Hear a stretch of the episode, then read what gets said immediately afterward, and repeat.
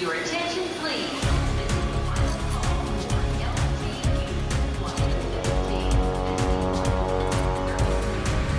A hora dos portugueses. O escritor norte-americano Herman Melville imortalizou a cidade de New Bedford nas páginas da obra clássica Moby Dick. A caça às baleias de outros tempos faz parte da identidade da cidade. A história desta indústria é contada há 120 anos no Museu da Baleação de New Bedford, popularmente conhecido como Museu da Baleia. O museu começou em ah, 1903 como um, um grupo dos homens um, um, que, que querem salvar as histórias da região, especialmente New Bedford e especialmente a história da, da in- indústria de, baleação e you know, um, outros negócios, mo- modos de vida. Os princípios humildes do museu foram num espaço alugado, mas apenas três anos após a sua fundação, recebeu como doação um edifício próprio. Atualmente ocupa um quarteirão inteiro na baixa da cidade e há planos para aumentar. Em três anos, ta- ah, talvez um, será um novo edifício lá por um museu, in- in- in- incluindo ah, uma nova loja, um, espaço grande para um, ah, exposições e um, talvez mais um, um, an- andar para um, eventos No seu amplo espaço há mais de 20 galerias, com cerca de 750 mil peças em exposição. No primeiro andar deste edifício está uma viagem ao mundo. Com, you know, começaram nos Açores e depois Cabo Verde, um, Atlântico Sul, um, South America, you know, América do Sul e o Pacífico. Um, atrás ah, de você está o es- esqueleto do, ah, do cachalote. A galeria lá, o foco é as, as culturas de baleação.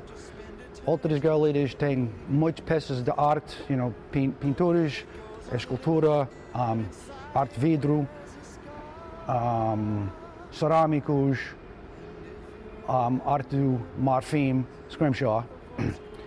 E um, al, al, algumas galerias têm um, exposições temporárias. Foram muitos os baleeiros portugueses que emigraram para os Estados Unidos. E os laços Portugal-América são evidentes no museu. O foco é a ligação entre New Bedford e as ilhas dos, dos Açores, you know, porque os, os ah, navios daqui vela- ve- velam. A viajar para, para os Açores nos correntes do Golfo e para um, Faial e Pico, you know, para um, apanhar um, mais homens, fermentos, frutas, água. Um, you know, a ligação entre os Açores e aqui é muito forte. O museu que está interessado, desde que nós temos aqui a Galeria Açoriana, está interessado em numa maior participação da comunidade eh, local, mas também nacional, e também em mostrar a presença ou a participação portuguesa na baleação. Está interessado neste tipo de atividades porque este tipo de atividades atrai a atenção eh, eh, para o museu em geral também.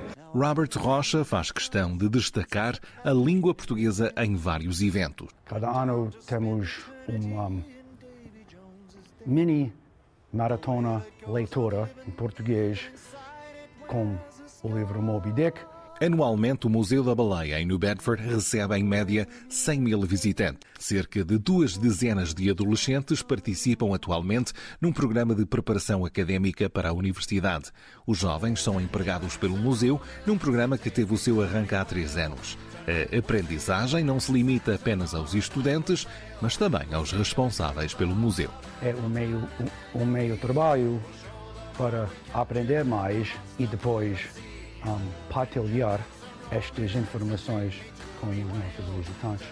O Museu da Avaliação de New Bedford é o maior do género nos Estados Unidos. O valor incalculável dentro das várias paredes deste espaço contam a história de uma indústria extinta e o impacto que teve e tem nas vidas de quem habita este cantinho do país. Este museu servirá em breve como pano de fundo para edições especiais dos programas Palavra aos Diretores e Decisão Nacional da RTP.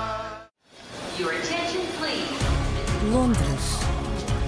Luxemburgo, Rio de Janeiro. Paris, São Paulo. Lyon. Manchester. A hora dos portugueses.